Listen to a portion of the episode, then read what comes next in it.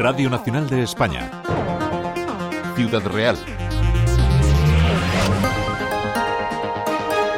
Hola, buenas tardes. En Ciudad Real este jueves se iba a celebrar el juicio por las agresiones y amenazas que sufrieron cinco profesores del Instituto Vicente Cano de Argamasilla de Alba hace dos años, pero ha sido suspendido por una cuestión procesal o por defecto de forma. La Fiscalía se solicita un año y nueve meses por atentado a la autoridad más otros tres meses por delitos de lesiones leves, eh, mientras desde los servicios jurídicos del ESTE, que representan a tres de esos profesores, se solicitan tres años de cárcel por delito de atentado contra la autoridad docente, que amplía dos años más por el mismo delito en grado de tentativa. Además, por las lesiones solicita un año por cada uno de ellos. Pide también responsabilidad civil y ahora suma además el delito de odio por las palabras vertidas hacia la profesora que fueron a buscar y que no encontraron por haber terminado su jornada laboral. José Emilio Rubio es el abogado del Este los hechos que profirieron las palabras, los hechos que profirieron contra ella y la, y la, la intención con la que fueron al centro a buscarla, también como un delito de, de, odio, un delito contra los derechos fundamentales por la orientación sexual de esta profesora.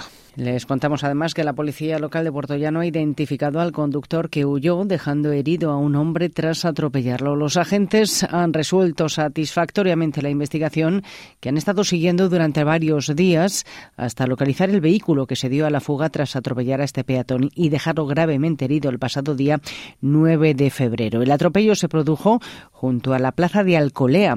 Han sido intensas semanas de trabajo que han finalizado con el coche puesto a disposición judicial y con la identificación del responsable del accidente que deberá responder por, por varios ilícitos penales. Y a lo largo de este 2024 Castilla-La Mancha contará con un centro de atención a víctimas de agresiones sexuales en cada una de las cinco provincias. Así lo ha anunciado la consejera de Igualdad en su visita a las obras del nuevo centro que se está rehabilitando en Ciudad Real, el antiguo palacete de la Cruz Roja, que estará listo para después de verano y en el que se están invirtiendo 2,7 millones de euros. Escuchamos a Sara Simón. Ya se han hecho los trabajos más eh, gruesos, se ha trabajado ya en los suelos, en los forjados, en las paredes y las cubiertas.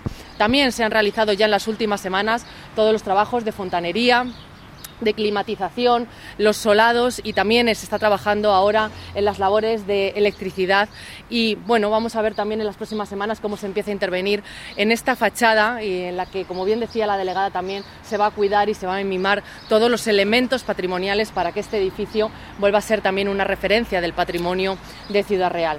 Solamente el 8% de las mujeres que sufre agresiones sexuales decide denunciar. El resto, el 92%, no lo hace por miedo, por vergüenza o porque son menores de edad.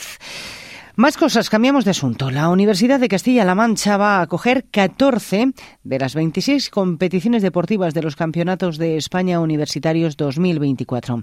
La región acogerá pruebas de atletismo, balonmano, escalada, boiley o pádel que se celebrarán en sus diferentes campus, en la sede de Talavera de la Reina y en algunos municipios como Miguel Turra o Chillarón en Cuenca.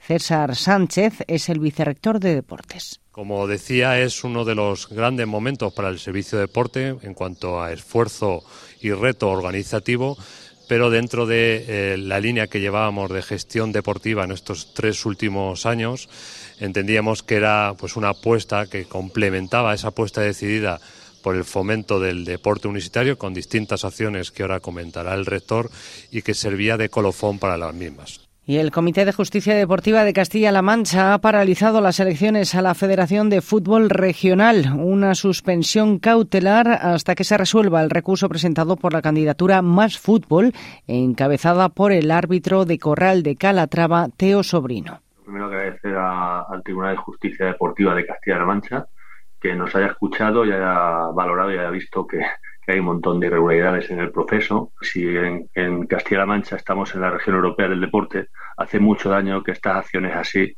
continúen, que ensucia todo lo que es el fútbol.